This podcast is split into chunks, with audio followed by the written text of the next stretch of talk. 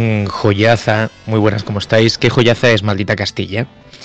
Y qué guay empezar un programa con este pedazo de, título patrio, eh, que como sabréis todos, seguramente los que nos escuchéis, tiene dos responsables eh, que se han hecho con una fama muy merecida a nivel internacional, como son Grisol y Loco Malito, monta tanto, monta, monta tanto, ¿no? Da igual el orden en que los pongáis.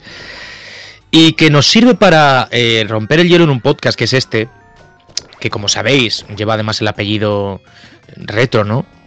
Em, y que sin embargo hoy se hace una pregunta interesante, o, al menos la hace de forma indirecta, y es ¿Qué es eso del retro cuando eh, lo miramos desde el presente? Está claro que hablamos de máquinas y juegos de otra época, ¿no? Que de alguna forma nos retro, valga la redundancia, trasladan a recuerdos o momentos de nuestra vida. Pero cuando lo miramos desde la óptica del presente y de lo que se sigue haciendo, tomando como inspiración ese, ese tiempo pasado, sus limitaciones técnicas, su estilo artístico tan reconocible, ¿no? El pixel art, las dos dimensiones, aunque no siempre, pero sobre todo, ¿no?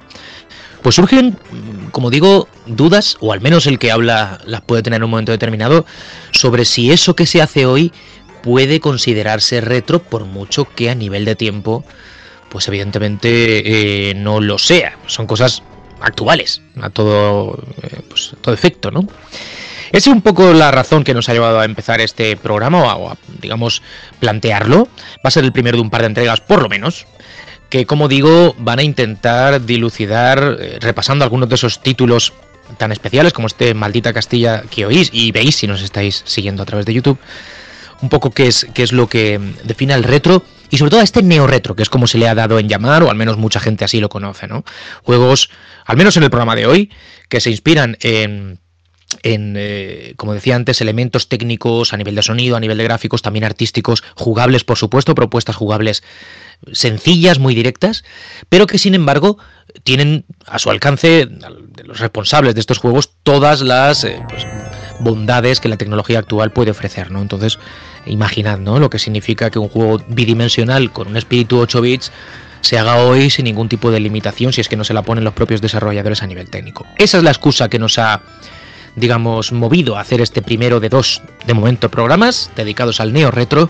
Así que dejad que saluda a los habituales y estamos ya presentados todos para ponernos a debatir, a repasar y a pues analizar un poquito toda esta vertiente de la que creo todos los que estamos hoy aquí, espero que también escuchándonos, somos eh, fans absolutos y admiradores de quienes están detrás de cada uno de estos títulos. Fran, ¿cómo estás? Hola Juan. A mí, a mí más, más allá del debate y de, los elementos filosóficos, metafísicos y, y demás parafernalia que podamos tener, para mí es una excusa para hablar de juegos de, de juegos de juegos chulos, de juegos de grandes juegos. sobre todo es para mí, ya te digo, una, una excusa. No me preocupa tanto cuáles son los límites teóricos o la, búsqueda de la pureza o tal me parece fantástico en, todo en todas sus vertientes.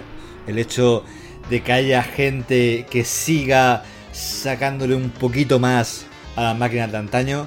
Me parece fantástico la gente que hace juegos inspirándose en estéticas o en las limitaciones de ciertas máquinas de antaño.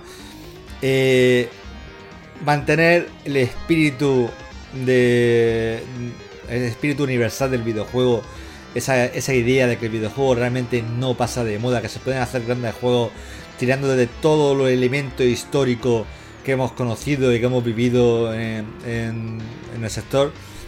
Para mí, todas estas vertientes, para mí es gloria bendita y sobre todo lo que digo, la excusa para echar un buen rato hablando de, de grandes juegos. Así que con muchas ganas de iniciar el programa. Sí, porque además da la sensación, y nosotros hemos hablado de eso, hemos repasado como es lógico ese momento, ¿no?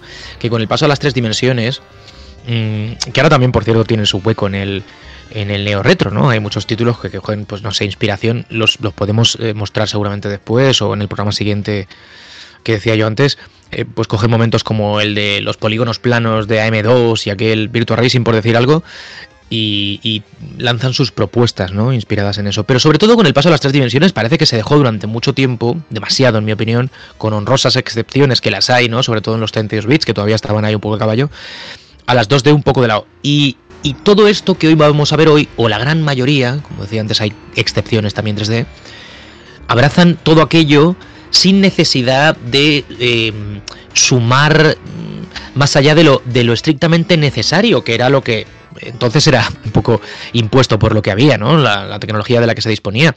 Pero a todo lo pasado, evidentemente, aprendemos y entendemos que todo aquello daba de sí, sin necesidad de mucho más, una barbaridad. Bueno, pues todo esto que hoy veremos, efectivamente vuelve a aquello y entiende que con muy poco, entre comillas, por supuesto, muchísimas comillas, porque hay muchísimo curro, hay muchísimo eh, muchísima dedicación y mucho talento, se pueden hacer grandísimos títulos hoy, ¿no? Viendo todo aquello que, como digo, parece que durante unos años quedó un poco ahí enterrado. ¿Cómo estás, Mote? Pasa, Juan. Yo, evidentemente, no soy, no tengo, como sabéis, no tengo. Eh, a mí esa cosa, la nostalgia no es. No es, no es mi fuerte, no tengo especial predilección por el retro, por el neo retro, ni por nada de, del estilo. A mí, francamente, me, me, a mí me gustan los juegos y no, no tengo. No, no es algo que, digamos, lo, lo, busque. Pero sí que es verdad que es como lo que decías tú, es que la realidad es que es como se dejaron de hacer coches cuadrados, ¿no? Cuando se empezaron a hacer redondos, ¿no? Se dejaron las formas cuadradas cuando se empezó hacer a, a encontrar y se, y se pueden hacer buenos coches con formas cuadradas, pero se dejaron de hacer, ¿no? Y hoy en día hay cosas que se pueden hacer con, con, el aspecto, digamos, de 8 bits y creo que la única limitación que hay muchas veces ya no es la propia tecnología, ¿no? Sino el dinero que te quieras gastar también, ¿no? Y mm, yo he jugado a cosas de las que hoy se consideran, no sé si se considera retro, neo retro y tal, y la verdad es que eh, eh, sigue premiando la, evidentemente a mí el aspecto me importa menos que la jugabilidad, pero hay cosas que se están haciendo y que se están haciendo súper chulas, ¿eh? las cosas como son. ¿Qué tal está el año? Que de esto también me barrunto yo, tendrá ganas de hablar. Hombre, pues, pues claro, más ganas que Forcada, no seguro, porque Forcada, digamos que es el fetichista de, de esto. Yo estoy muy los, callado los dos programas. Sí, sí, ya, ya, ya, ya te va a, hartar de, hablar, vamos. Y estos dos programas, pues, digamos que están dedicados a él, ¿no? Que es el que sigue esto con, más devoción y la, la turra es diaria, la turra a este respecto no, no, hay quien, no hay quien se la salte, ¿no? Pero vamos, de todas maneras, a mí, pues, todo esto del neo retro es algo que sí, me interesa, pero digamos que mi nostalgia va más, más hacia mirar solo al pasado, ¿no? A, a, los títulos del pasado que salieron en su momento para las plataformas de, del momento. Eh, todo esto lo veo más como una curiosidad, eh, con sus excepciones, claro, como el Maldita Castilla, por supuesto, que, que ha puesto aquí Fran al principio, que lo considero un título maravilloso y como ese muchos muchos otros, ¿no? Y vamos, vamos a hacer un buen repaso a ver qué, qué, se puede sacar de todo esto. Debo decir, voy a darle paso a Carlos que por alusión está el hombre ahí esperando a saltar. Debo decir que este primer programa, creo que medio lo insinuó al principio, pero dejarlo claro ya, ¿no? Eh, va dedicado a títulos de toda esta vertiente del neo retro, que se inspiran en tecnologías pasadas y demás, pero que no se limitan tecnológicamente, es decir, pues que han aparecido tanto en plataformas como Steam y en consolas potentes como puede ser una Play 5, por decir algo así, ¿no? El próximo lo dedicaremos, lo avanzamos ya, a títulos que sí que siguen saliendo en el año en el que estamos, para máquinas que tienen igual 30 o 40 años o más, ¿no? Es decir, juegos que sí que se desarrollan para esas plataformas con toda la experiencia que los eh, equipos detrás de cada uno de ellos puedan haber adquirido o tengan, ¿no? Por, por cualquier razón. Pero bueno, me parece, que eso me parece increíble. Es increíble. siguen saliendo claro. Entonces, increíble lo que hacen, ¿eh? Y para Commodore. Eh, lo hablamos, o sea, lo hablamos. Sí, sí, una cosa. Lo hablaremos. Es, es, la hostia, sí, dicho en plata, muy cortito sí, sí. y al pie, ¿no? Eh, pero es verdad que, que, son temas lo suficientemente distintos, por mucho que al final los juegos sean lo que son, ¿no? Que es eh, juegos con evidentemente espíritu antiguo y alma eh, retro aparecidos hoy.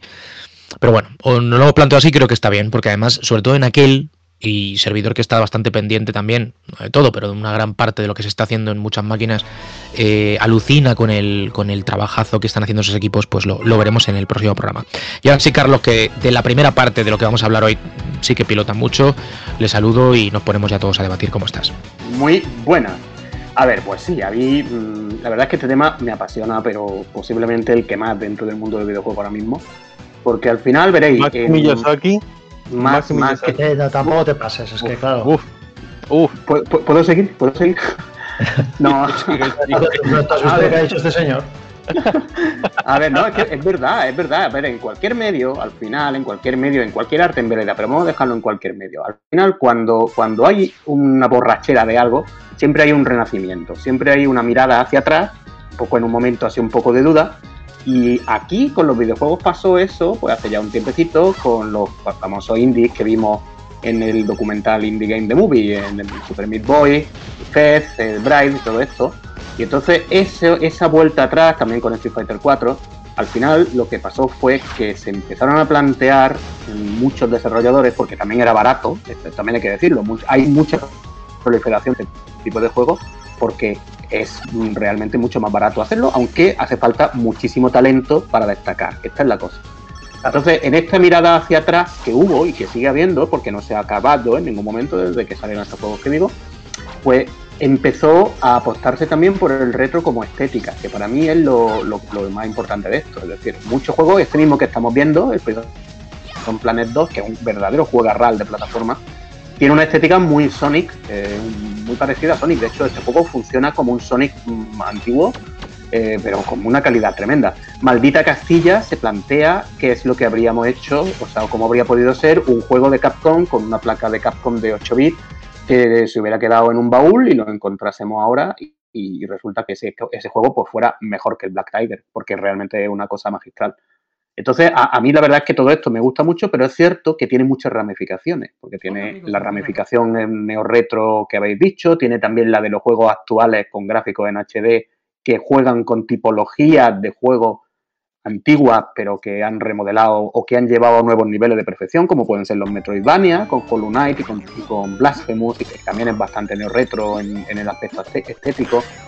Es un mundo que, que, realmente da para empezar a hablar de ello y, no parar de, de, comentar juegos y además de comentar juegazos, porque es verdad lo que he dicho, que, son baratos de producir, pero premian mucho el talento del desarrollador. Por eso por eso Loco Malito, que lo tenemos por aquí cerca, pues, pues está donde está, porque es muy, son juegos muy pulidos. Y se nota perfectamente en estos juegos. Cuando, cuando hay un trabajo detrás de muchos años de pulirlo, salen cosas como estas, salen cosas como Old Boy, salen cosas realmente increíbles que a mí me llenan mucho, casi tanto como, como juegos actuales de los que tú vas a comprar por 60 pavos a la tienda. ¿eh? Y este tema musical del primer nivel de Maldita Castilla es realmente una obra maestra. ¿Cómo jugado este juego, tío? Este juego es muy bueno, Sergi, muy bueno, muy bueno. ¿Lo tiene en todos sitios?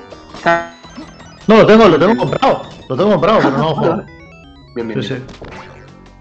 Este juego yo creo que, vamos a ver, si dijéramos, vamos a coger un, un modelo de lo que podría ser el neo retro, ¿eh? yo creo que Maldita Castilla seguramente sea el, el modelo mejor, porque es un juego que tiene un diseño de niveles realmente espectacular, súper bien diseñado, en el que tú reconoces mecánicas clásicas, pero también reconoces que mmm, está limitado por esa decisión de, hacer un juego en, como los juegos de Capcom del año 85, 86, antes del Ghost del Ghost and Ghost, es muy parecido al Ghost and Goblins. Mm, es verdad que a mi nivel mecánico tú ves que es más preciso, que hay ahí un...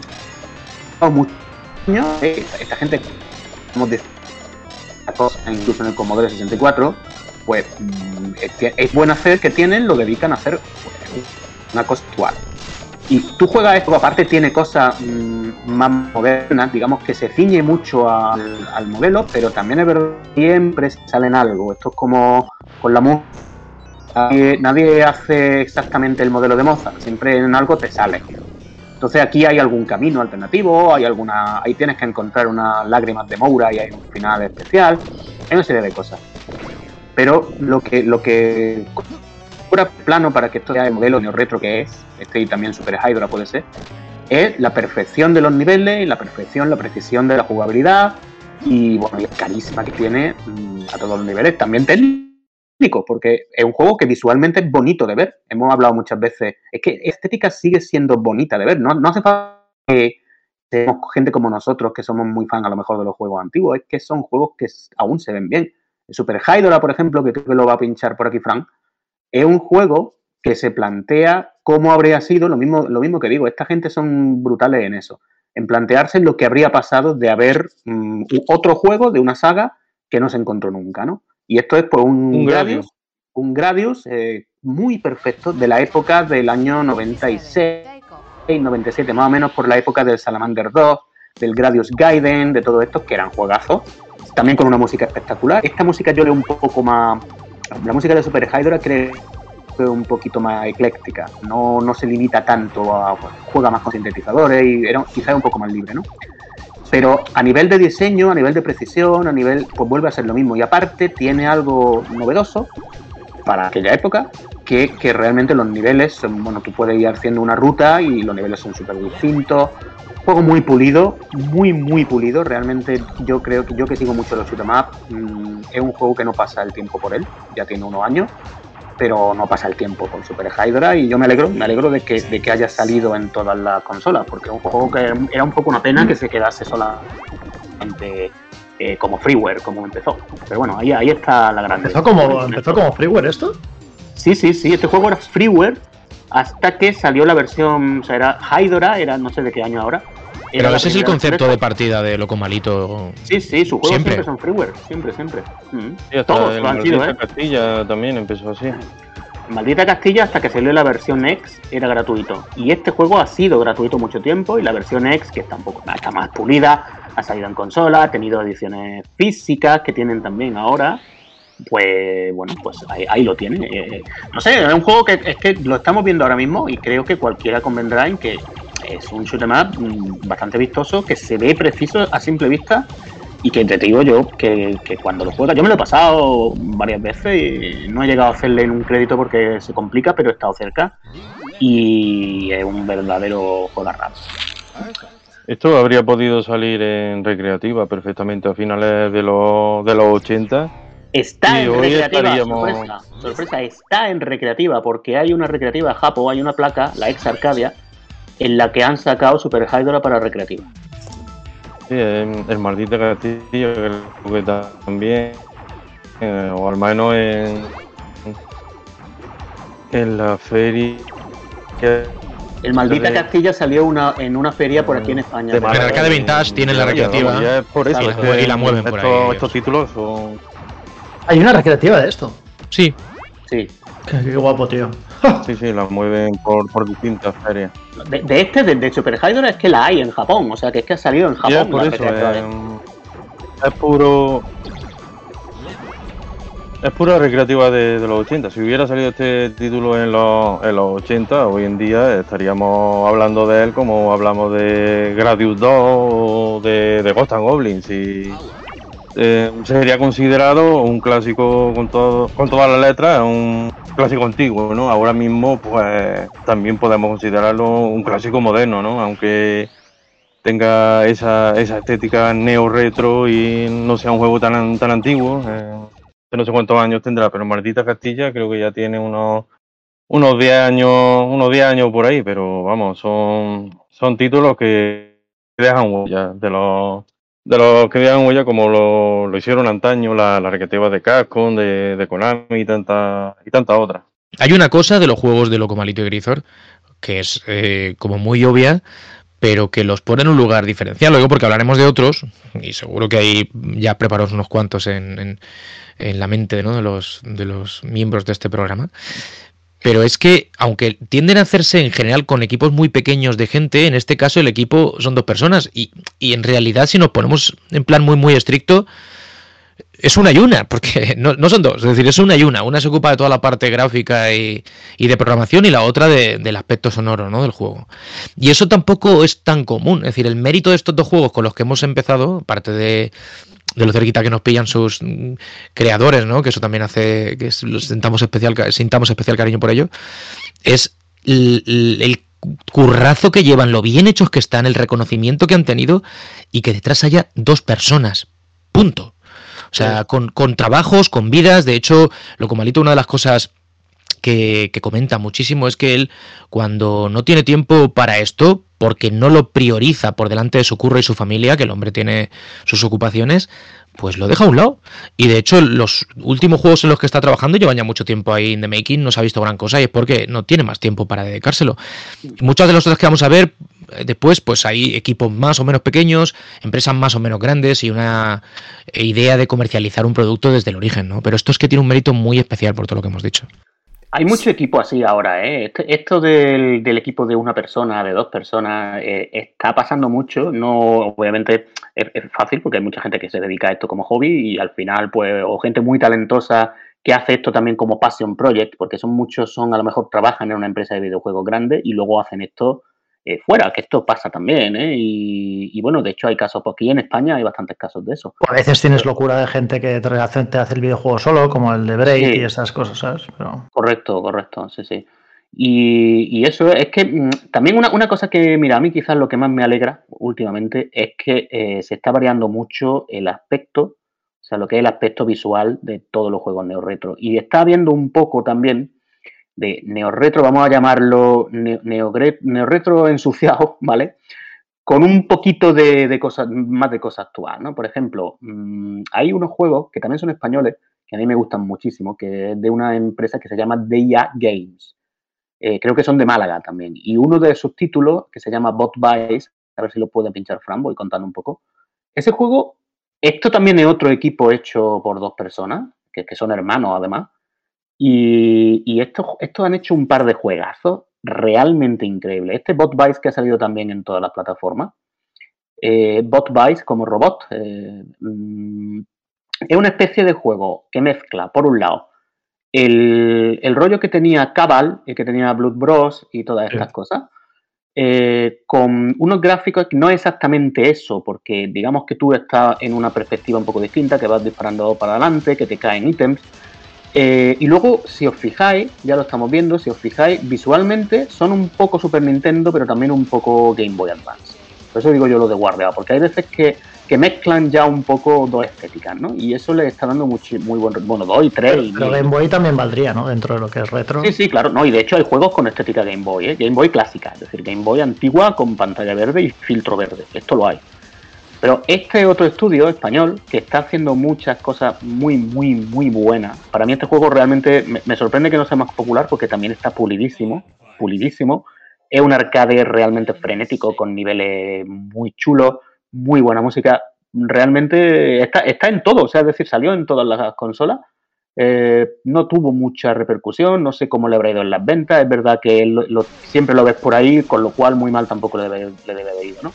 Ya. Luego hicieron otro Luego hicieron otra cosa que era el Strikey Sisters, que este sí lo que recuerdo que yo lo analicé en Mary, que era una especie de, de Arkanoid, también con esta estética, también un poco con estética de Super Nintendo, pero esta gente mm, son un poco lo que tú dijiste un día, Sergi, de que, de que ya cuando hacen un juego de esto, ya hacen un juego de esto para que flipe, es decir, ya con, con un conocimiento de, de, lo que había en el pasado y de todo, pues, pues profundísimo, ¿no? Entonces el otro día estuvimos hablando de, de, todas las cosas de Atari, de estos juegos que abrían tanto campo, estuvimos hablando del Breakout.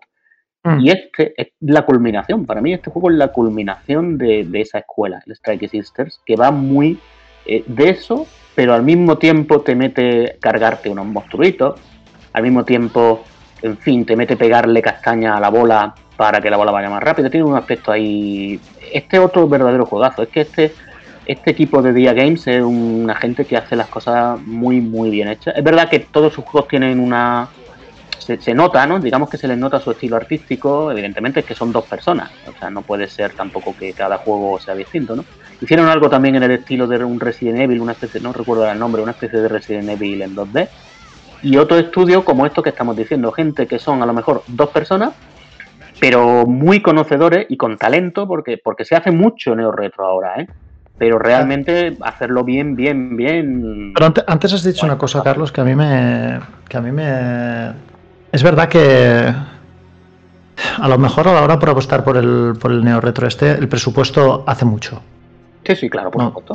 el, capital, el, talento también, ¿eh? Sí, el y el capital humano, o sea, lo que tengas, ¿no? Porque hay veces que, a ver, francamente es mucho más difícil, no, no más difícil, pero requiere mucha más gente el hecho de hacer un juego, digamos, entre comillas, con todo 3D y tal, por mucho que haya muchas cosas que a lo mejor, imagínate que licencias, bueno, por licenciar no es muy caro, pero ya, ya tienes la licencia del Unreal, dices, bueno, voy a hacer con cosas de que estén ahí, ya cuesta más, ¿sabes? que cuesta más, más y tal. Y además que mucha de esta gente generalmente no son gente jovencísima, ¿no? Son gente que el factor nostalgia influye, pero ya no solo para, para, para apelar al, digamos, supuesto público objetivo, sino también porque a lo mejor ellos quieren hacer un juego de la época que mejor les, ¿no? Que, más buenos recuerdos. Sí, la que, más, la que más recuerdan. Claro, la que más buenos y la que más buenos recuerdos te trae, ¿no? Entonces, ¿por qué no voy a hacer un juego, por ejemplo, con sprites en, y hacerlo en 2D y hacer, por ejemplo, yo qué sé, un scroller, pero, ¿sabes? Y hoy en día, pues a lo mejor, claro, con la tecnología actual, no, te, no estoy limitado a esos, a, esos, movimientos, no estoy limitado a ese frame puedo hacer, incluso puedo hacer un tipo, un Souls en, en 2D, puedo hacer eh, juegos tipo, yo qué sé, tío, un, un, un Metroidvania que durante un tiempo tan, tan de moda ha estado, ¿verdad? Que parecía que cada... No, que ha estado y que está, eso no para. Cuatro, de cada tres indies tenían que ser un Metroidvania, ¿no? Hmm o, un Metroidvania o un, o un roguelike. ¿Vale? Que, era obligatorio prácticamente. No, voy a hacer un indie. ¿Es un roguelike? No, pues ya no puedes hacer un indie. Y, y dices, hostia, ¿por qué no, no hacer un juego de estos, tío? Si me trae, me retrotrae a una época que para mí es de la hostia, tío, a nivel sentimental. Y, y además, em, tampoco tengo muchas más posibilidades, ¿no? ¿no? No puedo hacer un juego yo qué sé, tío, no, no, no puedo A lo mejor no eres un desarrollador a tiempo completo. Es que a lo mejor no lo eres, claro, a lo mejor solo puedes hacerlo esto por las tardes. Por las tardes, porque. Claro, a lo mejor te lo tomas como afición, como en lugar de jugar videojuegos esta tarde que tengo unas cuantas horas, pues voy a hacer uno. Ya está. Mm, así funciona y así ha funcionado. Y así, muchas, y así muchas veces, ¿eh, Juan? Hay relaño ese pensamiento muchas tardes, ¿eh? Claro. Mira, hay, hay muchos juegos que abiertamente han salido de esa idea. Eh, es decir, por ejemplo, uno que, salió que muy también muy retro, que es el Battle Princess Madeline. Mm. Eh, el, Battle Princess Madeline, este juego empezó un poco por eso, porque era un hombre que es desarrollador, ahora no recuerdo en qué empresa, trabajaba en otra empresa grande, ¿no? De videojuegos. Y, y, este hombre pues decidió hacer un juego con su hija pues porque quería hacer un juego con su hija, en plan Passion Project, lo que yo he dicho, un proyecto de, hacerlo en casa con tu amigo o con tu. ¿no? Entonces, locura, pues, ¿eh? em, empezaron con esto, es una locura, pero empezaron con esto y esta gente que, atinaron en el aspecto gráfico, atinaron a lo bestia. La música, por cierto, es de Grisor 87 en este juego. Eh, es un juego que imita la estética de que, pues evidentemente de una Capcom CPS1, eh, un poco más indie quizá que una Capcom CPS1, pero sí es verdad que la paleta de colores, eh, bueno, por supuesto el tipo de juego eh, se parece mucho al Ghouls and Ghosts, ¿no?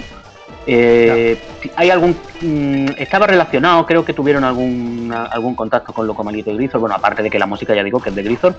No quedó, este juego no quedó tan maravillosamente bien como se ve, porque se ve realmente espectacular, pero fue eso que estamos diciendo, un proyecto humilde, un proyecto humilde que luego bueno, pues ha tenido sus revisiones. Creo que ha tenido ya alguna revisión que yo no he visto incluso, porque creo que sacaron alguna cosa más directa, no sé si rediseñaron algunos niveles. Pero era eso, era un juego hecho pues por hacer cosas en familia y, que mira visualmente lo que hicieron, ¿eh? que esto desde luego visualmente está bien hecho. Y, bueno, e, eso ha sido muy, muy común en toda esta escena del neo retro. De cosas que no son exactamente amateur, porque no son exactamente amateur, porque evidentemente hay profesionalidad detrás, pero hecha en plan de, que no queremos hacer un lanzamiento súper rocambolesco, ni estamos buscando a lo mejor las reviews extremadamente positivas en Steam, ni nada. Si eso llega, pues genial, pero si no llega, pues que el objetivo no era ese. Decía fuera de micro que yo lo más reciente que he jugado de estas cosas creo que es Messenger y, y Narita Boy. Narita Boy es de un estudio aquí de, sí, por aquí. de Barcelona y y a mí Narita Boy es un juego que además eh, juega mucho con el tema de, de la nostalgia. Tienes que buscar cintas de, creo que eran VHS y cosas así, ¿no? Y Nadita Boy a mí me pareció un juego que tenía muy buenos momentos y otro pues que estaba pues un poco menos, ¿no? Pero Messenger me pareció un juego real de la polla, ¿eh?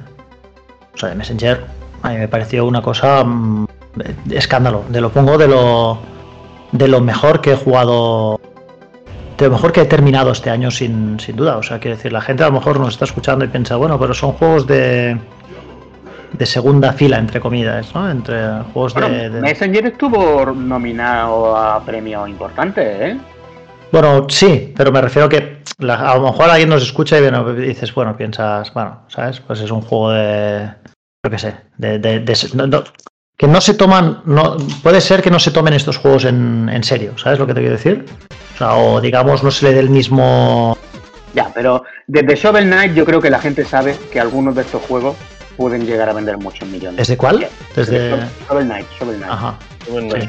El, el Shovel Knight, que, bueno, este que estamos viendo, el de Messenger, yo lo recuerdo también como tú has dicho, esto, esto es un verdadero juego real. Esto, Sí, me además, se sí. mezcla estéticas, se pone a mezclar, el momento en que empieza a mezclar estética NES, estética con Super NES, la música refleja ese cambio, eh, está súper pulidísimo también, mm, juego a Metroidvania, pero no exactamente Metroidvania porque es verdad que primero son niveles y luego te permite revisitarlo, la estructura de este juego también es muy especial, ¿eh?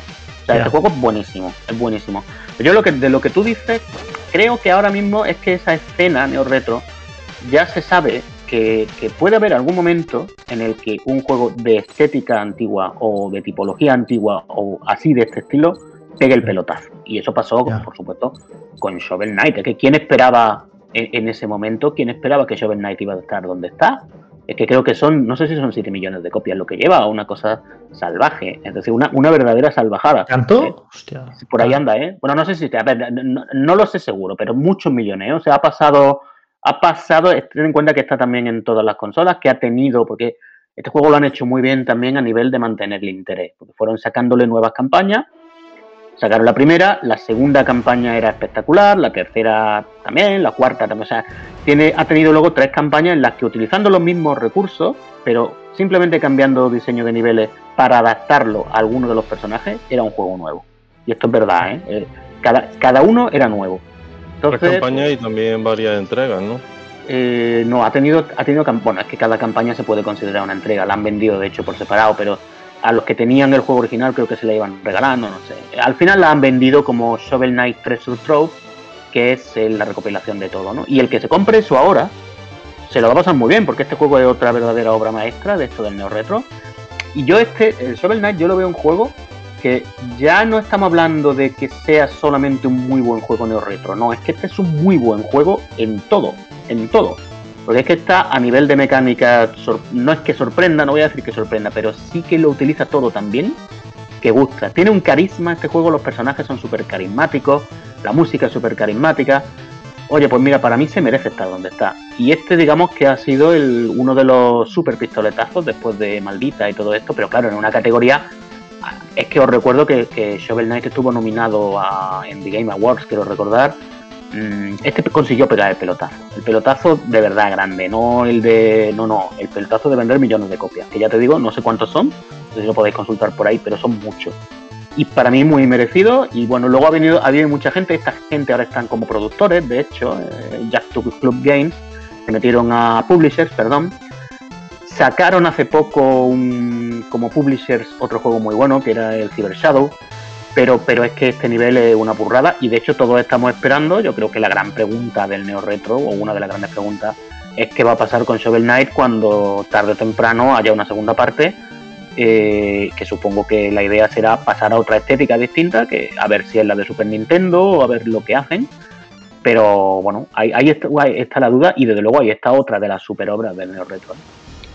Me gusta Ay. también eh, el caso de, mm, digamos, los, los títulos eh, que salen a la venta y que luego tienen una especie de, spin-off, eh, como, como juegos de, apoyo, se podría decir, eh, con estética retro de 8 o 16 bits. Ahora mismo el que más me viene a la cabeza es Blue Stainet, eh, el juego de Koji Garashi, el creador de- del Castlevania, de Symphony of the Night, que se marcó un, un título, digamos, con, con esa estética, con esa jugabilidad, eh, pero con gráficos en tres dimensiones. Lo que pasa es que al mismo tiempo lanzaron dos títulos más que tenían la, la estética de los, de los Castlevania de NES, que, que era un claro homenaje a esos, a esos tres primeros títulos de, de la franquicia, ¿no?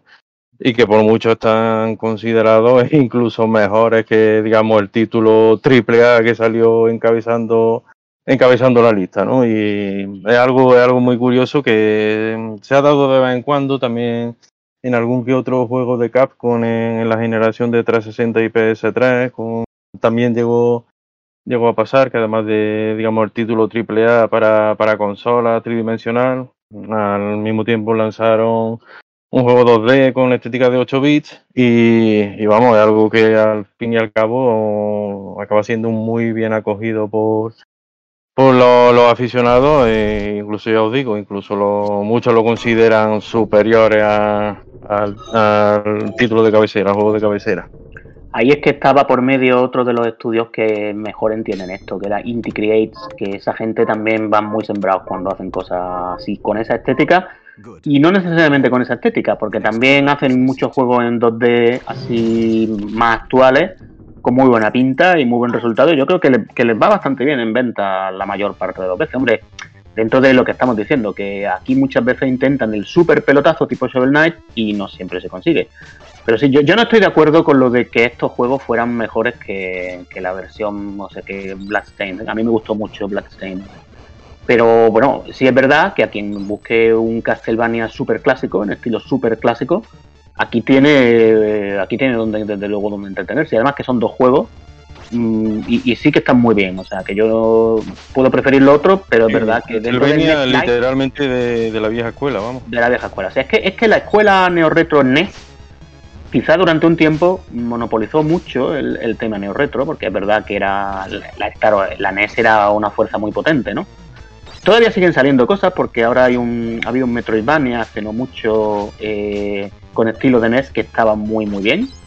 Eh, siempre siguen saliendo cosas, pero bueno, lo bueno es que siguen, que vayan variando. Por ejemplo, uno que para mí ha variado muy bien la estética y en el que tú reconoces eh, influencias de juegos del pasado muy concreto, lo vamos a ver, el Blazing Chrome. Eh, el Blazing Chrome es un juego tipo Run and Gun que imita a lo bestia a, bueno, a Castlevania, eh, perdón, a Contra de Hardcore de Mega Drive, ¿no? Tú lo ves y vas diciendo, ostras, es que esto es verdaderamente, está inspiradísimo en eso. Este es un estudio brasileño, eh, Joy Master creo que que, que, esta gente también trabaja muy bien y, y, están haciendo muchos juegos con la estética de Mega Drive. Ahora van a sacar otro que también va en este estilo, que también creo que es con un ninja, también tiene muy buena pinta, la verdad. Y yo este que estamos viendo ahora, el Blazing Chrome, yo lo considero otro de los grandes de la tendencia neo-retro. También, por supuesto, todo lo que estamos diciendo eh, al final termina saliendo en todas las consolas, porque lo que estamos diciendo, aunque sean juegos que pueden ser bastante de nicho, pero es que ese nicho es una inmensa minoría al final, porque como están mucho tiempo, venden a lo largo de muchos años, participan en la oferta y todo esto, venden lo suyo, ¿eh? estos juegos al final. Y este para mí está súper bien hecho. Este es otro de los que tú te pones a jugarlo y dices, joder, qué pulido está esto. Solamente ese gesto que hemos visto ahora de, cerca pegar pegarle un castañazo a, a, los malos. Muy de Metal Slug, está cogido de Metal Slug, pero muy perfeccionado. Y la estética es muy de un juego de Mega Drive, pero, pero como estamos comentando, sin exactamente las limitaciones de Mega Drive, mmm, hacer algo actual, pero con esa estética y, y muy, muy pulido. Algunos de los bosses son maravillosos. Eh, la música también está súper bien, tiene un buen filtro de scanlines, aunque tú no lo pones nunca relaño. Pero este, este, este es otra verdadera delicia dentro de eso. Este yo lo pongo, este yo lo pongo también en la, en la categoría alta, como a lo mejor de Messenger y como Maldita y como todo esto que estamos diciendo. Bueno, yo quiero volver a apuntar una cosa sí, antes de que Mote salte. No, muy no, breve, ¿vale? Iba a decir, Juan, di algo, era todo lo que iba a aportar. No, no, gracias. No, no, voy a decir muy poco, pero si quiero romper una lanza, porque claro, aquí estamos metiéndolo todo en el mismo saco, creo que de forma lógica, porque al final de lo que se trata es de hablar de los juegos y no tanto de cómo han surgido, si, si de las tardes libres de alguien o de un afán más eh, lucrativo con todo el derecho del mundo, porque al final el trabajo es dinero, ¿no? Pero, y el tiempo, por supuesto.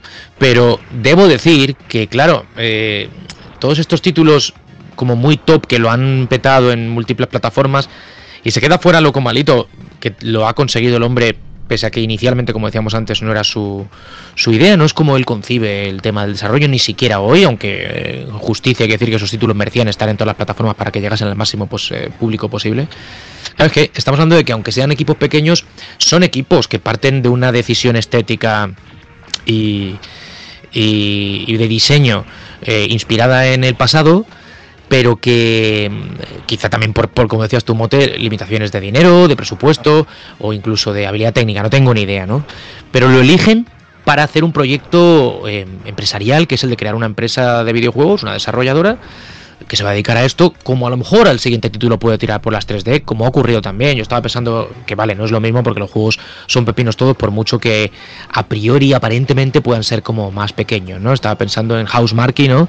Y esos primeros títulos bastantes, que cogen el desarrollo arcade puro y duro y estéticamente son potentes, pero tampoco quieren aspirar a, sorprender en exceso, más allá de que, bueno, pues a nivel de partículas, por ejemplo, siempre han sido cosas muy tochas y tal, ¿no? Yo el Resogan lo instalo, lo primero que hago en cualquier consola que tengo de, que el juego está presente en alguna última play, pues lo primero que pongo es el Resogan, ¿no?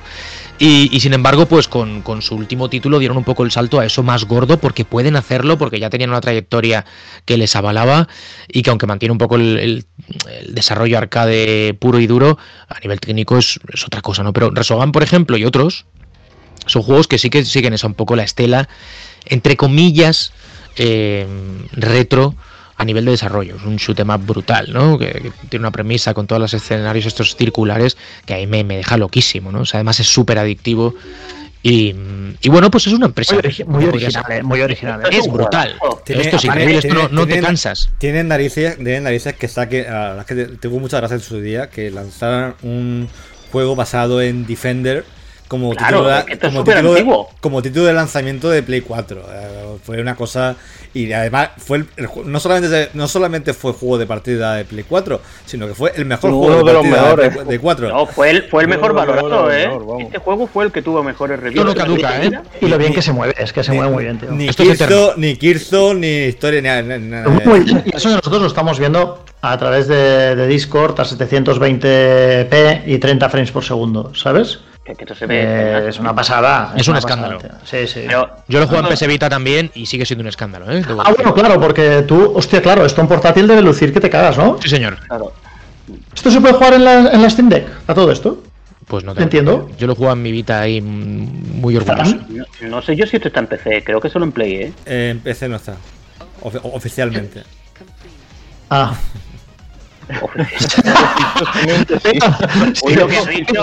Luego, no me dejan hablar de emuladores. no, he dicho nada. He dicho oficialmente no está. Todo lo que habéis sobreentendido está en vuestra mente sucia. Pero, realmente yo no he dicho nada. Oficialmente no está. Una verdad como un templo. Una frase que no admite ambaje. Todo lo demás es cosecha vuestra. Bueno, vale, pero vamos, vamos, vamos a retomar entonces. A ver, este, este juego en realidad es que hemos dicho, me ha hecho gracia. Sergio ha dicho, es súper original, pero fíjate, en el fondo, este es el más retro, o posiblemente el más retro que hemos visto, porque esto va muy en la línea de los juegos de Williams, tipo Defender, tipo Just, todo esto. Eh, súper antiguísimo. Y, sí, los primeros marcianos de, de, cloro, horizontal, vamos. Sí, básicamente vale, es salvar a los pero el hecho de tener el, escenario aquí en, digamos, en rotativo, ¿sabes? En, eh, tío, eh, yo creo que le da un plus. Le da un puntazo. Le da sí, es una salvajada, así directamente. Es como, decir, tengo un, un shoot em up que es, que es muy guapo, ¿no? Pero después tienes una cosa como Icaruga, por ejemplo, ¿no? Y sigue siendo un shoot em up, ¿no? Pero tiene una mecánica. Claro, que es que lo hace muy original, creo yo. Y este tiene es este este mismo estilo. A mí me gusta mucho este juego, ¿eh? ¿Por qué no lo he jugado yo este juego? Pero no lo he jugado, madre de Dios. No, no, no. Ya del sale juego, vivo en años. Este juego está en toda la Pero, pero ojo, cualquier de- juego de esta gente, ¿eh, Mote, búscate lo que quieras y lo vas a disfrutar todo. Hay tanta gente que tiene otro juego que para mí es perfecto en lo suyo, que es el Next Machina.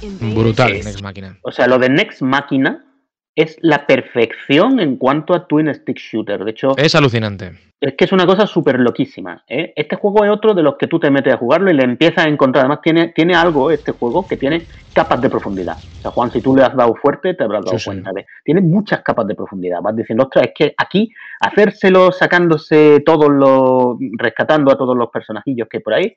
Es un, un nivel de dificultad, pero es que aparte puedo hacer esto, puedo hacer esto otro.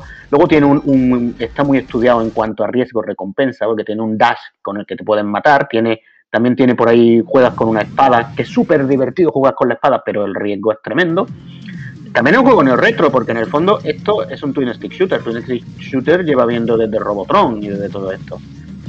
Claro, y ellos mismos y- y- ellos mismos también más. sacaron antes el Dead Nation, que Muy este guapo, título no, Nation, no deja de guapísimo. ser un Dead Nation, digamos, perfeccionado, ¿no? Y que tenga esta estética también es normal porque no en vano tienen detrás a toda una Sony, ¿no? Aportando recursos, así que Ahora, de hecho, son se comparte. Ahora creo que están asociados con Sony ya De- totalmente. De hecho, Sí, creo que eh, Sony ya los compró. está- Los compró, sí. Eh, pero Net Máquina, además, hay que mencionar Robotron, que Net Máquina tiene al creador de, de, Ro- de, De Robotron, a Eugene Jarvis, ¿no? Sí, sí, sí, está, está- Sí, no, no. eh, eh, eh, Este otro juego de. Es que en realidad José Marque.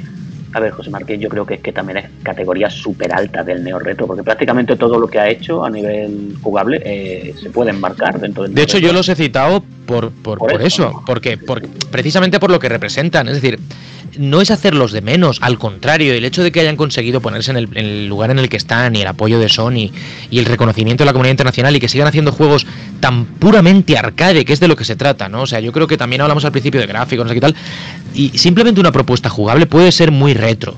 Y eso es lo que esta gente hace, ha hecho y hace, ¿no? Los citaba como ejemplo de ese otro extremo, tú lo decías, Carlos, que están en la cima, ¿no? Un poco de lo que representaría eh, este movimiento. Mientras que hay otros, otros, muchos de los que hemos hablado y hablaremos todavía en el programa, eh, que, con, que con nada, con muy poquitos recursos, han conseguido petarlo. Y por eso está, está bien que hagamos un, un programa de estas características en las que nadie está por encima de nadie más allá de los gustos de cada jugador. Es decir, Claro. todo lo que hemos dicho es perfectamente válido para pasarlo maravillosamente bien, por mucho que detrás haya un equipo muy grande, muy pequeño, muchas horas o cuatro duros. Sí, sí. Este juego no vendió bien, tengo entendido, pero bueno, eh, ¿qué le ¿Por vamos qué? Pues mira, no lo sé. Eh, a ver, hay una historia de este juego. Después de salir en Next Máquina, eh, Housemarque lanzó un, un comunicado eh, que además fue muy comentado, en el que decían algo que yo que yo no creía. Por supuesto, creo que se equivocaban, pero bueno, ¿qué queréis que, queréis que yo diga? Si yo soy un politoxicómano de esto. Que decían que el, arca- que el arcade había muerto, ¿no? O sea, fue así. El, el comunicado decía Housemarque, de Arcade is dead, ¿no? Y, bueno, y dijeron que ya no iban a hacer más juegos arcade, básicamente pues porque Next Machina no había vendido bien. Este juego salió en PC, creo que en Play, no sé si llegaron a sacarlo en Switch, creo que en Switch no está, y tampoco creo que en Switch, en fin, no habría ido igual de bien, ¿no? Pero no vendió bien. Y lo siguiente que hicieron, pues, fue, bueno, pues ya fue lo último que hemos visto de ellos, que es Returnal, que ya es otra historia. Es decir, ahí lo, grande es que consiguieron ese apoyo de Sony por, por esa calidad que tienen esos juegos, no solo esto, sino todo lo que tienen como shoot 'em ups así en, en Twin Stick, es buenísimo. Eh, Retuna. Retuna es otra historia, pero también sigue siendo un juego muy arcade.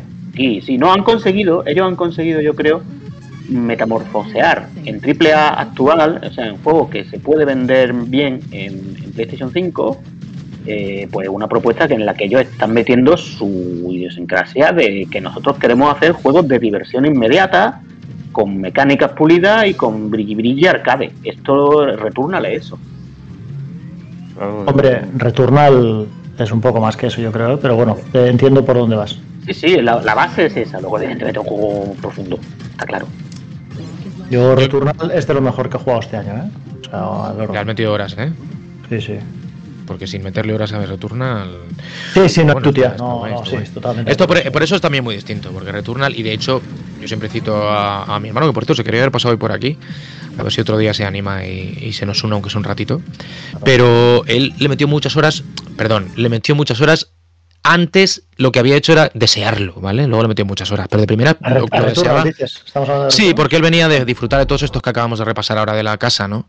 Y pensó que, sabiendo, porque ya se había hablado de él, ¿no? Un poco por dónde iban los tiros, que iba a ser mucho más parecido a los otros. Y es verdad que es un juego que te exige mucho más. Sí. La diversión en cualquiera de estos que hemos visto es directa. Puedes disfrutar con 10 minutos. Aquí con 10 minutos no hacen nada, directamente. Sí, Es un, es juego muy duro, ¿eh? Muy duro de, de roer. Estoy un... Returnal que yo me costó, no, no te voy a decir que me costó terminarlo porque no es, o sea, pero sí que hubo, hay momentos en los que puedo decir que llegué al final porque mm, tuve cierta suerte, vamos a decirlo así, ¿sabes? O sea, mm, a mí, yo Returnal creo que es una, de las mejores, eh, jugablemente una de las mejores experiencias de este año. O sea, sin, sin duda. Y, además con el tema de después le metieron el cooperativo y esto, Juan, o sea, esto deberías mirarlo si quieres jugar con tu hermano porque es una, es una buena experiencia en cooperativo, ¿eh? el Returnal. Mm. Em, pero hostia, eh, en algunos momentos es durillo, ¿eh? Se- Claro. sí, sí, sí. Es que por eso digo que es bastante distinto. De hecho, bueno, lo estamos viendo porque lo hemos citado, ¿no? Pero se sale un poco de lo que hablamos hoy. Yo, mira, por retomar un poco el tema, al principio lo llevamos con, con Estudio Patrio, como Estudio Patrio o Desarrollo Patrio, ¿no? Como el de Locomalito y Grisor. Equipos del One Man Band, ¿no? De, de una sola persona, con mucho dos. Y yo quiero hablar también de un título, por, bueno, eh, en este género quizá no hay tanta cosa, hay alguna más, pero porque tiene también su aquel, ¿no? Que es el de la conducción un poco inspirada en el Carlos Sainz, ¿no? Por decir algo un poco clásico, que es Super Woden, ¿no? GP, Super Woden GP, desarrollado por Bijuda, que es Víctor Justo da Cruz de, de Galicia, un, un amiguete que ha estado dándole durante mucho tiempo a un título de conducción que respira, como digo, ese arcade clásico del Celica mítico, ¿no? Con esa perspectiva pseudo isométrica, muy ágil. El tío es un fan de, la conducción y de los coches brutal y lo que ha hecho es trasladar ese, esa afición que tiene a un título que es adictivo a más no poder, que se inspira, como digo, en máquinas arcade a las que todos le hemos metido de nuestro tiento, ¿no? Y que le quedó muy, muy, muy resultón. Es un, de- claro, claro, es un juegazo este. De sí, sí. Gael, con ni más ni menos. Muy chulo. Este está en Steam. No sé si sacar en más plataformas. Yo creo recordar que sí, pero hablo de memoria, con lo cual eh, que me perdone el creador si nos escucha y si alguno de los que nos seguís lo tenéis claro, pues también. Pero sí que en Steam estuvo mucho tiempo en, mi lista de espera particular, ¿no? En mi wishlist. Y le quedó muy chulo. Para el año que viene quiere lanzar la segunda parte. Y tiene, como veis, además muchos efectillos de iluminación y tal. Pero el fondo no se deja de ser un juego, pues eso que.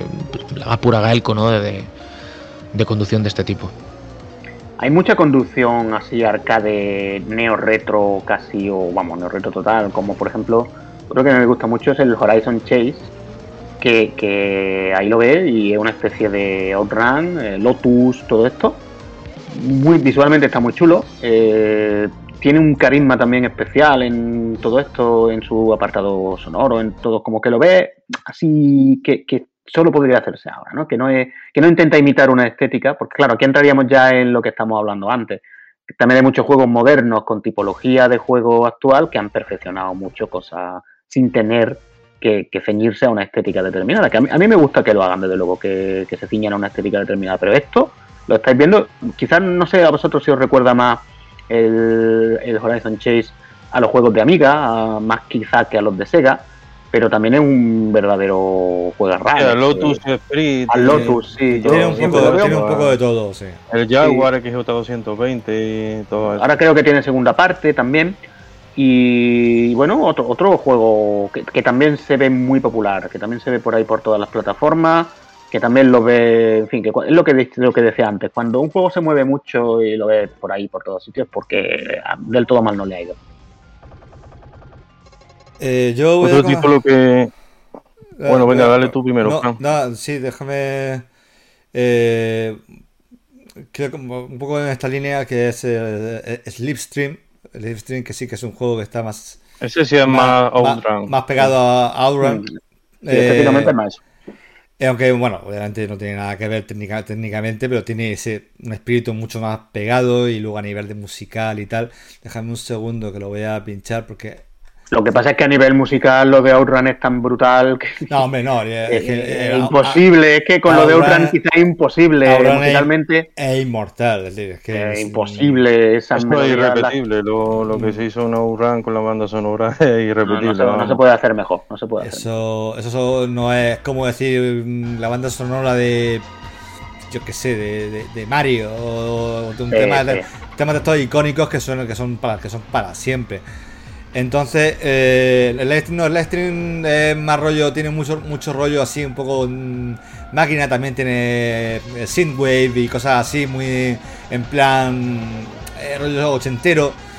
Tiene mucho más. eh, tiene un drifting mucho más exagerado que, que el de Outrun. Eh, pero es como más extremo en muchos aspectos. Pero está divertido, está divertido. Yo lo juego de vez en cuando en, la deck y la verdad es que es un juego que sí, obviamente no, no, no, le- no llega a lo que Outrun.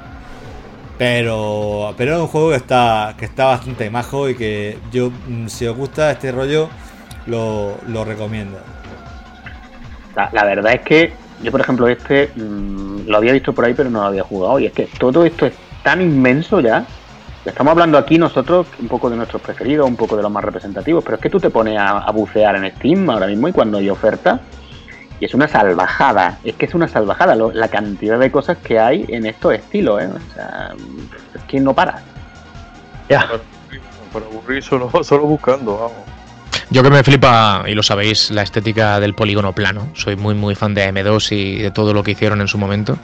También está muy pendiente en su época, sobre todo porque ya se han apagado un poco los, los ecos de los títulos que, que apostaban por ese estilo, aunque siga habiéndolos. Pero hubo un momento en que chocaba, ¿no? Ver que se había recuperado ese rollo, ¿no? Tipo Virtua Racing. Y hay un par de ellos por ahí, el Fórmula Retro Racing este de, de Switch. No sé si está en alguna plataforma más, pero que está muy bien. Fórmula Retro Racing.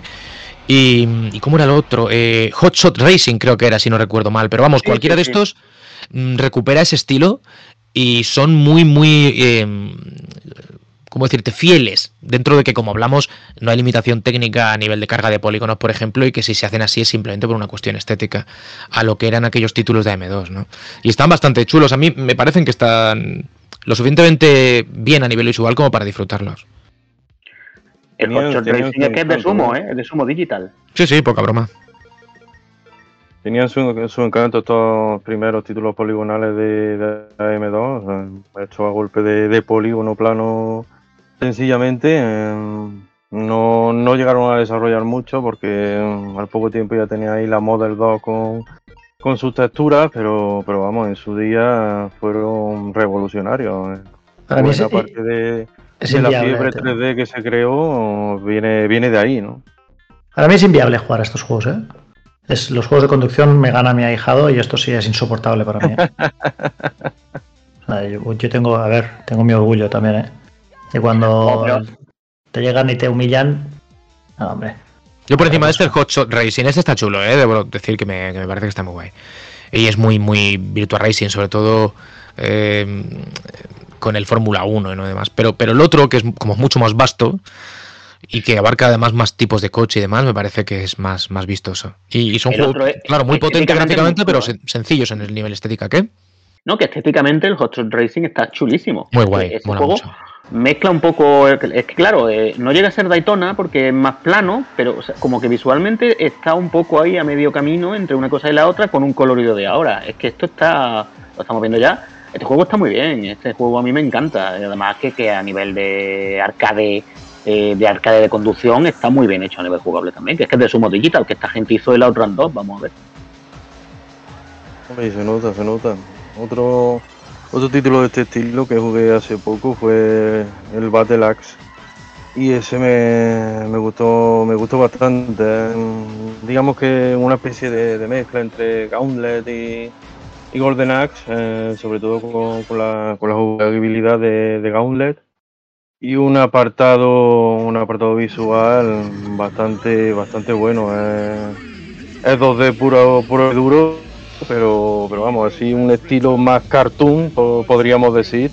Y como, como, arca- como arcade propiamente dicho, es un juego salvaje, vamos, es, es un no parar, ¿no?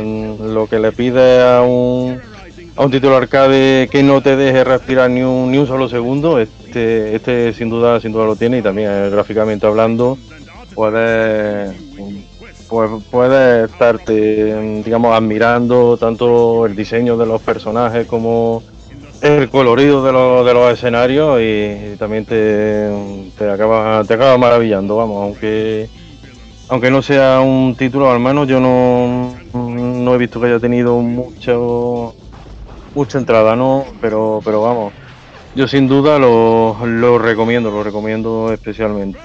Con música de Manami Matsuma, la que hacía la música de Mega Man, en fin, una compositora muy, muy, muy histórica. Este también es un título que ha salido en, todas las plataformas prácticamente. Esta clase de juegos al final gustan, gustan bastante y no solo a nosotros por, por la estética que pueda tener o el estilo jugable, sino también a la nueva generación acaban enganchándose a esto, porque vamos, digamos que si estas mecánicas funcionaban hace 30 años, ahora pueden seguir funcionando perfectamente y es, algo que también tiene, tiene esos títulos, ¿no? Ese, ese encanto que no, digamos que no conoce generaciones.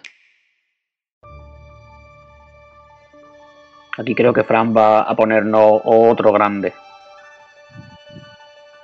Sí, eh, bueno, All Boy me parece que sea uno de los juegos que, que más perfeccionado el estilo visual, eh, ese, juego, ese estilo de juego de Super Nintendo elevado a, al cubo o incluso más allá.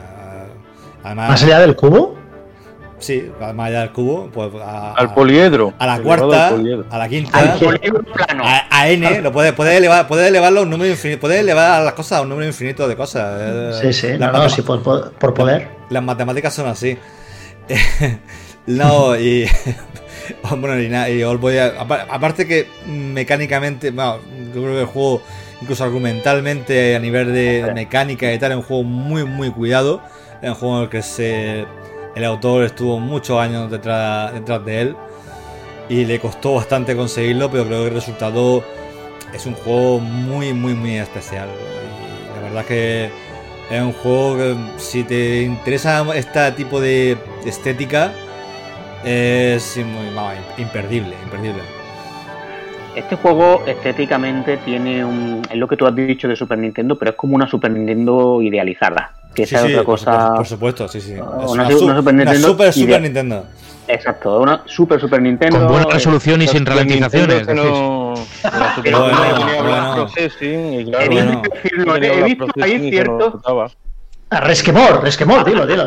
Ha habido ahí, odio, ha habido ahí un poco de hate. Se ha, se ha, visto ahí mucha, mucha envidia, mucho rencor. No envidias ninguna, si has tenido una Mega Drive, ¿qué envidia vas a tener? que, que enarbole la bandera ceguera un momento solo, aunque sea. Ha, tirado ahí.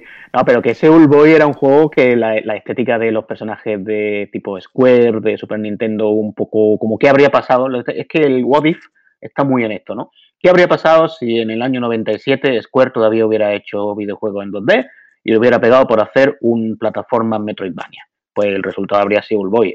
A mí es un juego que me encanta, ¿eh? yo tengo muy buen recuerdo de él me lo he pasado un par de veces y, no sé lo que ha pasado al final, porque lo que tú has dicho, Frank, estuvo el autor muchísimo tiempo haciéndolo. Y luego yo, yo le sigo a este hombre en Twitter y no, no ha vuelto a hacer otro videojuego, ¿verdad? Está en ello, pero a su, a su ritmo. A su ritmo, ¿no? Que no es precisamente... Se casó y tal y... Y, la jodió. no, no, ni iba a decir. Ya no. Una vez, una vez te casa. Se, me ha pasado, se, me ha pasado, por, la, por, la, por la cabeza, pero no quiero ser un cliché andante. Eh, que, mm, eh, pero lo, pones a huevo y nos los conviertes en los demás en clichés. Lo de, cosas, cosas de matrimonio, cosas, cosas de matrimonio ya, ya, ya, pasó, ya, pasó, eso ya a la historia. Eh, eh, que bueno, que se le ve, se le ve atascado. yo, por lo que yo también le sigo, y se le ve, ha, ha vuelto sobre sus pasos más de, más de una vez y se le ve... De todas maneras, con, con Boy también pasa un poco lo parecido. Lo único que pasa es que con All Boy mm, pareció menos porque All Boy tuvo una demo que, que, este juego, eh, el creador, que es Joaquín, eh, no, me acuerdo del apellido, eh, hizo antes unos juegos que Joaquín se Joaquín Relaño. No. sí, exacto, sí. No, entonces sería muy HD. Estaría, pues, vamos. Tiene Scanlines. Eh, él hizo No, no un, tiene ¿eh? No tiene. Él hizo un juego, un, él hizo primero un juego eh, arcade también un poco de este rollo, pero mucho más, mucho más simplón. eh, que sacó en Steam y luego se tiró pues, un montón de tiempo con, con All Boy que pareció menos porque tuvo hizo una demo y la espera y todo lo que se esperó con All Boy y All Boy aparecía en, en las previas y tal eh, durante bastante tiempo, durante bastantes años, era por la, por la, por la demo que, que sacó, pero desde la demo al juego final eh, pasó mucho. Y ahora directamente con los nuevos proyectos no hay, no hay demo ni nada. Entonces, pues eh, veremos a ver por dónde sale la cosa, pero yo tengo fe que al final consiga encontrar el camino, porque es un tío con muchísimo talento. Hombre, solamente con All Boy ya. mm, A ver, es que ya, ya, he, ya desde luego ya he hecho algo de lo que sentí orgulloso. Este juego es muy redondo, ¿eh? Y yo la única pega que. Yo le- recuerdo que lo analicé y yo creo que la única pega que yo le encontraba así en cuanto a mecánica es que era un juego que tiraba muchas flechas, o sea, tiraba muchas flechas por ahí, como que te proponía muchas cosas, pero luego no profundizaba en algunas, ¿no? Yo la- Más bien en muchas. Y era La- un poco así. La pega que le encuentro, lo digo por no perder el hilo de lo que dices, es que no lo hayan adaptado llamándolo mucha- muchacho mochuelo, tío, que era lo que le habría ido guay. Muchacho mochuelo le pega, tío, y aliteración de Ches. Oye, muy rápido, porque estamos ya enfilando como solemos a estas alturas del programa la recta final. Eh, hay juegos también que están por salir. Yo les sigo la pista. Lo digo porque hay muchos que, claro, son desarrollos de pocas personas, a veces de una, como decíamos, por mucho que le pongan nombre a su estudio, ¿no? Y al final no deja de ser eso, una manera de, mm, de darle como brillo a eso, al desarrollo de un único individuo. Y se alargan en el tiempo, ¿no? Yo sigo uno que está en Steam ahí todavía como pendiente próximamente, ¿no? Que es Lunark, eh, inspirado en, en Flashback y en esa estética un poco bidimensional que se inaugurara con permiso de los que lo hicieron también antes, pero sobre todo, ¿no? Y pegase el gran pelotazo con Prince of Persia. Que es un juego que tiene buena estética, como estamos viendo, y si no lo estáis viendo ya lo explico yo, muy eh, simplista a nivel gráfico, porque los pixelacos son gordotes y no pretende estar ni siquiera tan definido, ojo a lo que digo, como lo estuvo Flashback en su época, o incluso Another World, por mucho que está hecho con la tecnología actual y permite que a nivel gráfico, colorido y todo eso, el juego luzca, luzca muy bien. Y es un juego que, como digo, sigue ahí un poco in the making, eh, que tiene esa estética, como digo, totalmente también inspirada en Flashback eh, y con cinemáticas incluidas, un poco de ese palo, el juego del Fin Software, y que, que tiene muy buena pinta y que todavía no termina de salir, a ver si lo acaban lanzando. Sí, la verdad es que esto, yo, yo no sé por qué yo pensaba que ya había salido esto, porque vi algo parecido no sé dónde, no sé si en Pico 8 puede ser alguna cosa así. Es muy del rollo Pico 8, sí, pero no lo es, claro. Pero sí, sí, ese es el estilo, sí. Eh, Me pareció ver algo en Pico 8 que pensé que era esto, fíjate. Yo, mira, la verdad es que hay. Es, es lo que estábamos diciendo. Hay tanto que al final, pues, que siempre estamos esperando algo de este estilo, ¿no? Yo el juego que más estoy esperando de este estilo es el Bushinden. Que, que es una especie de mm, Strider, Shinobi, en plan 16 bits avanzadillo, un poco lo que hemos hablado antes con Old Boy, es decir, eh, evidentemente un juego que no podría salir exactamente en una Mega Drive o Super Nintendo actual, pero, pero que juega mucho con eso, ¿no? Tiene una velocidad que no podría a lo mejor la Super Nintendo, ¿no? Y se ve, este juego lo No, ves, no podría, no. eh, en lo, en lo que estamos viendo ahora lo estamos viendo un poco tiempo, pero ya se ve que a nivel de cómo está esto, de variedad de golpes, de, mecánicas y de lo pulido que va a estar esto, que es al, al final lo que yo creo que marca la diferencia, que, que tú juegues con esto y veas que, la- que todo funciona a la perfección, que, que se inventa algún golpecito que maneja bien. Esto yo creo que va a ser otro pelotazo de retro de los próximos meses. Bien, es verdad que lleva mucho tiempo que, que y, estoy y que no sabemos yo, nada. No sé si habrá salido ya incluso el de, de Night. eh, ¿El cuál? eh, el, que, el que digo yo, de, de Night, Night Witch. Mm, Creo que ha salido ya, aunque todavía no, no he podido probarlo, pero es un título que me llama la, atención, sobre todo porque al parecer tiene esa mecánica de Metroidvania que tiene mucho indie, pero la mezcla con el shoot up eh, en esta en esta ocasión y, vamos jugablemente se, se ve muy interesante y gráficamente también muy muy avanzado, eh, incluso en, en alta definición, que es como, como me gusta a mí, ¿no? Al fin y, a- al, fin y al cabo, y tiene a, digamos, al personaje flota- flotando por el, por el escenario con disparos de, de 360 grados. Y yo, yo estoy deseando probarlo desde luego. Ahora, Es que ha salido cuando- ya, ¿eh? cuando termine el podcast, me, Ya ha salido, ¿no? Entonces Esto cuando termine el podcast, salido- pues a ver si, si me lo pillo le, le echo una partidilla. Cierta reminiscencia, y, y ahora es- igual digo una gilipollez, a Ori, ¿eh? Esto es de un equipo español que hizo antes Rise, Rise and Shine. Este, el- es verdad, son estos, ¿no? Son el Sí, Super son- Mega Team son- o algo así. el Super Epic, sí, el Super Epic Super Mega Epic. Team. Sí, El sí, Play- va- no sé va- va- cuánto. valenciano. Sí. Sí, es, es un equipo que hizo eso por Ri- Rise and Shine, que era un juego que tenía muy buenas ideas, pero que a mi gusto se quedaba un poco corto por, por tamaño. Y, y este, la verdad, es que tiene muy buena pinta también. Sí, bueno, a ver, a ver cómo les va. Yo por- o sea, ojalá salga súper bien.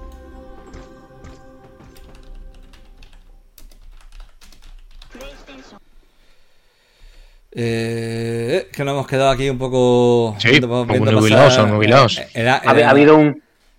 Habiendo, hemos hemos visto pasar un ángel, eh, estamos aquí terminando. Yo estaba buscando el. el ah, lo diré, el- de los de Messenger tiene un nuevo proyecto que es. que no, Ah, no- sea, of, Sea of Stars, ¿no se sí va a llama algo estar, así? ¿verdad? Sí.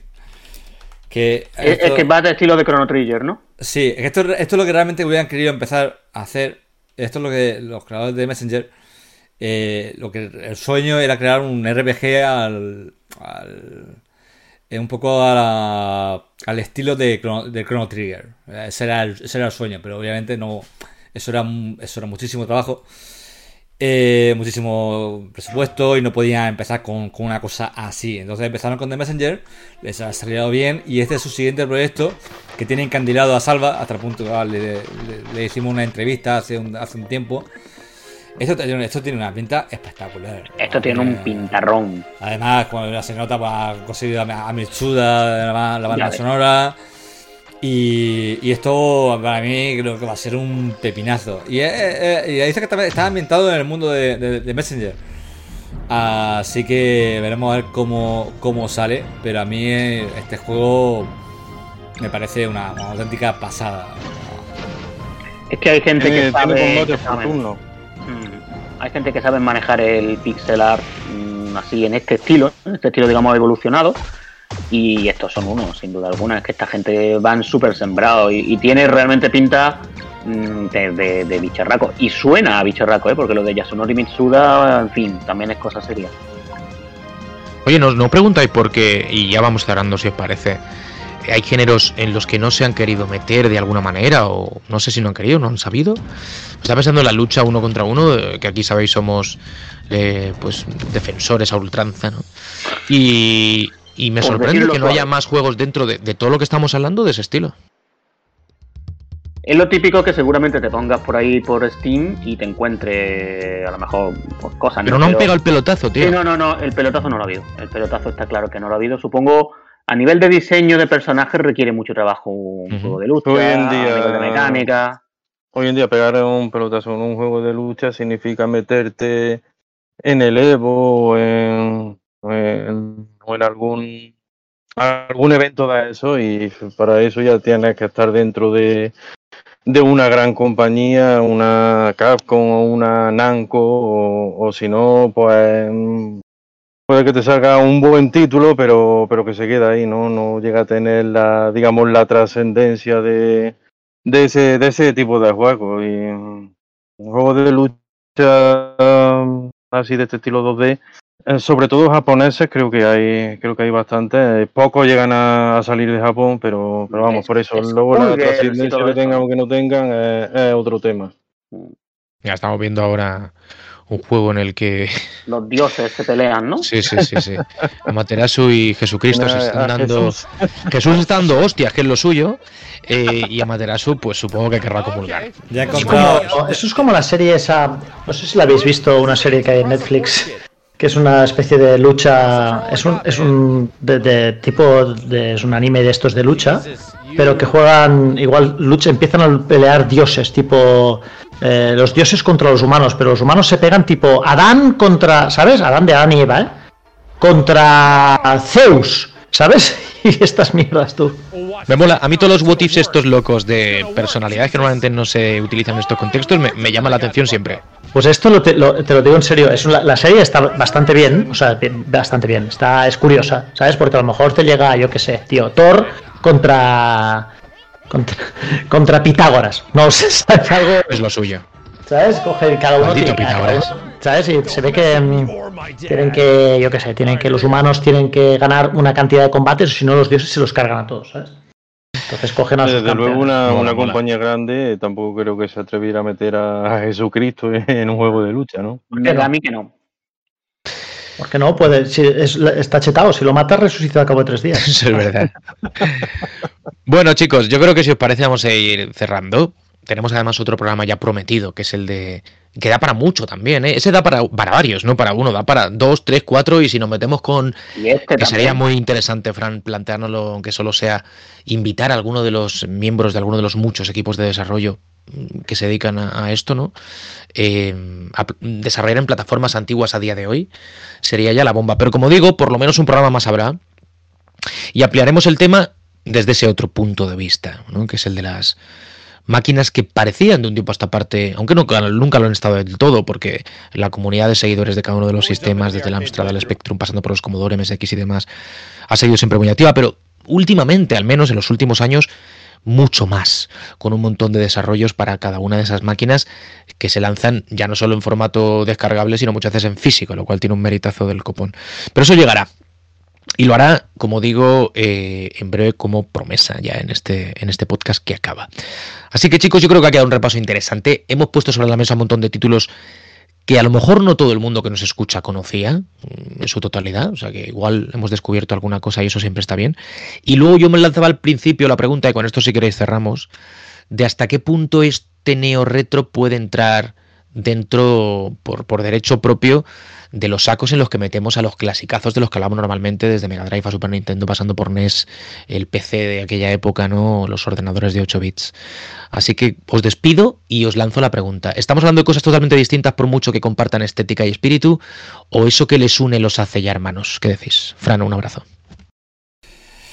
Un abrazo, Juan. Eh, con interesante pregunta, interesante debate, que eso incluso daría para, para, otro, para otro programa. Daría para podcast, daría, daría, para podcast. daría para podcast. Eh, hombre, obviamente los juegos, los juegos de es que se, mm, claro, estos juegos se construyen sobre los hombros de gigantes, pero en muchos aspectos consiguen Sí. mejorar y consiguen refinar elementos que, que los otros no, no ese, es igual también un poco como en el siguiente programa cuando veamos las ma- maravillas que se hacen hoy en día con algunas de las máquinas y que no se hacían en su tiempo, pues obviamente también se benefician mucho de, de- de los 20 años o los 30 años de- desde entonces, desde la, vigencia de las técnicas que se han in- inventado y técnicas de memoria y cosas que, que en ese momento no existían, aunque estemos hablando de la misma máquina. Uf, un debate. Hay, algo- yo creo que hay alguno que se puede que se puede codear. Quizás con los más grandes, los más más grandes, a lo mejor entre un, yo que sé, un Freedom, un Freedom Planet y que un 2 siendo muy bueno comparado con un Sonic 2, creo que el Sonic 2 siempre va a ser más icónico. Eh, pero oye, escucha, maldita Castilla le puede a Colon Ghost. Bueno, pues, Ostras, es que Ghost and Go. eh, No, es que Colon Go es, es- es demasiado. Nos estamos clásico, viniendo arriba, yo creo, pero bueno. Yo, yo- yo- yo creo que no, yo creo que no, pero no desmerece, no desmerece en esa lucha. Así que, bueno, mm, sería caso juego por juego, juego, juego, pero bueno, ah, me, me quedo ahí, me quedo, me queda ahí la cosa, la, la cosa en el aire. Puede, sería un debate. Te lo volveré a preguntar. Ah, si te digo. Mañana-. Piénsatelo. A ver si dice lo mismo. A ver si dice lo mismo. Chao, Mote. ¿Tú qué Yo- dices? Pasa palabra, yo dejo que conteste ah, Forcada. Eh, gracias a todos, eh, os veo Ah, dentro de 15 días. no se moja, no se moja. Mira que se mojan todo, Mote. ¿eh? Se habrá puesto un chubasquero. es raro, es raro. Sí, sí. Eh, me- sí, Irá no, forrado en- en plástico, de ese del que se en- envuelve el en- chopper. en- en plomo va forrado, ¿sabes? Eso. Se pasa la pelota. Relaño, ¿qué pasa? Un abrazo. Pues nada, una- un abrazo y vamos. Ya lo he dicho antes también, ¿no? Eh, hay, hay títulos retro que ya tienen sus años, eh, como el Maldita Castilla, ya tiene su- sus buenos 10 años. Y ser considerados clásicos, digamos, a la altura de, de los títulos en los que se inspiran, pues yo creo que hay juegos que son, son dignos de, de, hacer, de hacerlo así.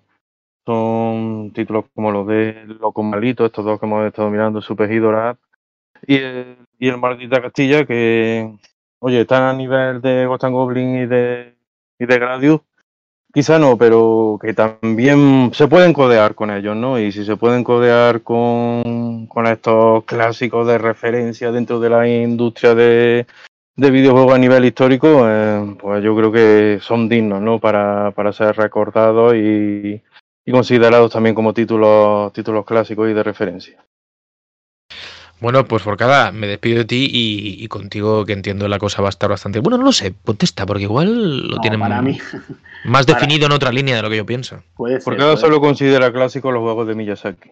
No, eso son. Pues mira, considero lo mismo los juegos de Miyazaki. Ya está, que- es que, eh, ya en está, otra- es que Pero yo, yo vuelvo a lo mismo. Siempre sois vosotros. Yo nunca hablo de Miyazaki en este no, no, claro, no, no, no, es verdad. Yo aquí nunca que va. menciono. No, este no. ¿quién, quién ha dicho Miyazaki? jamás, jamás. Sí, no, no, Jamás. está claro. Bueno, como decía, ¿me dejáis? A ver, yo, yo lo, que, lo que pasa es que yo, yo estoy muy contento de que exista este arroyo paralelo, este riachuelo de juegos neo retro que van saliendo continuamente y yo creo que serán clásicos de esa tendencia. Es decir, mm, ponerlo o no a la altura de Ghosts and Goblins, de Ghosts and Goblins, de Ghosts and Ghosts, de Gradius. Bueno, es que siempre ese factor mm, de, de- de pioneros que tenían, siempre creo que va a ser una cosa que va a ser determinante, ¿no? Pero sí que creo que, por ejemplo, Maldita Castilla, que Shovel Knight, que muchos de los juegos que hemos dicho ahora que realmente han trascendido serán nuevos clásicos. Y bueno, igual que los juegos de Miyazaki, ¿por qué no? Bueno, pues eh, me gustaría también saber qué pensáis vosotros ¿eh? cuando esto salga y está en YouTube, donde eh, estamos tan pendientes de todo. También podéis dejar, evidentemente, el comentario pertinente en la, en la web. Pues os leeremos, pero yo por cerrar también voy a decir que que no los yo no los metería en el mismo saco, aunque solo sea porque el contexto mm, en el que surgen es muy diferente y no sería justo para los equipos. Fíjate que hablo de equipos, ¿no? Inversiones multimillonarias, las de aquella época. Pero no sería justos ni para, ni para unos ni para otros que los metiésemos en un mismo saco por muchos elementos que podrían pues citarse, ¿no? Para, para hacer esa diferenciación. Pero sí que es verdad que como decía Fran, habiendo surgido, ¿no? Subidos a los hombros de los gigantes sobre los que eh, digamos se, se, se levantan y en que se inspiran, mmm, sí que merecen al menos un, un, hueco en un programa como este y en el faro, ¿no? En el foco de atención de la gente que disfrutó de todos esos títulos que a nosotros nos mueven mirando al pasado. Que no son lo mismo, pero sí están dentro de, del scope de, captación y de atención, ¿no? De, la gente como nosotros que vivimos del retro, pues a diario. No sé si me, he explicado bien, pero decir, no los quiero poner en la, misma, categoría porque no considero que sean juegos retro pero sí que beben de aquello y por tanto están dentro del, universo de lo que nosotros eh, disfrutamos. Es decir, para mí un juego como este que estamos viendo, o estamos quizá escuchando si no sois solamente, que es el Super Hydora, eh, no desmerece en absoluto aquellos juegos en los que se inspira, al contrario, los, los pone en un lugar eh, de, prestigio, los eh, pone en valor, los, eh, digamos, mm, todavía sí se puede un poco más alaba ¿no? con lo que hacen y eso es eh, muy significativo. Por tanto, el meritazo que tienen a día de hoy, habiendo apostado por fórmulas que durante tanto tiempo estuvieron olvidadas, es, digno de mención. Chicos, nos eh, comprometemos a volver a tratar el tema en breve. Yo no sé si Fran habrá decidido que sean dos semanas, sería lo normal y así hacemos un poquito de cierre del círculo, ¿no? Pero si no, pues será dentro de muy poquito porque el tema es apasionante y cuando empecemos a hablar de estudios que siguen desarrollando día de hoy para máquinas antiguas, como hemos hecho en alguna ocasión, pero ya en profundidad, vamos a alucinar. Yo creo que hemos hecho algún programa en esa línea. Me quiere sonar que algo hemos hecho o que hemos mentado en momentos puntuales, pero no en profundidad y eso va, va a ser también sí, sí, interesante. En, en, momentos puntuales me suena a mí, me suena a mí que lo, que lo hemos hecho. Pero no, no solo de eso, tratar ¿no? alguna saga eh, como, como, puede ser Street Fighter con estas versiones que, que han salido posteriormente para Astra, por ejemplo, que no llegaron a salir en, en su día, ya, ya hemos mencionado algo, hombre. Pero un programa entero, desde luego, yo, yo creo que no, a mí no me suena. Desde o luego. varios, porque ya decía yo antes que esto da para por lo menos un par, ¿eh? o sea que eso también sería interesante. Es que hay muchísimo grupo, tanto aquí como en otros países, sobre todo en Francia, donde la, en, en Francia es brutal. La ¿eh? escena es alucinante, sí. Bueno, pues nos despedimos, un abrazo grande y hasta dentro de 15 días como siempre aquí en el Meri Podcast Retro. Chao.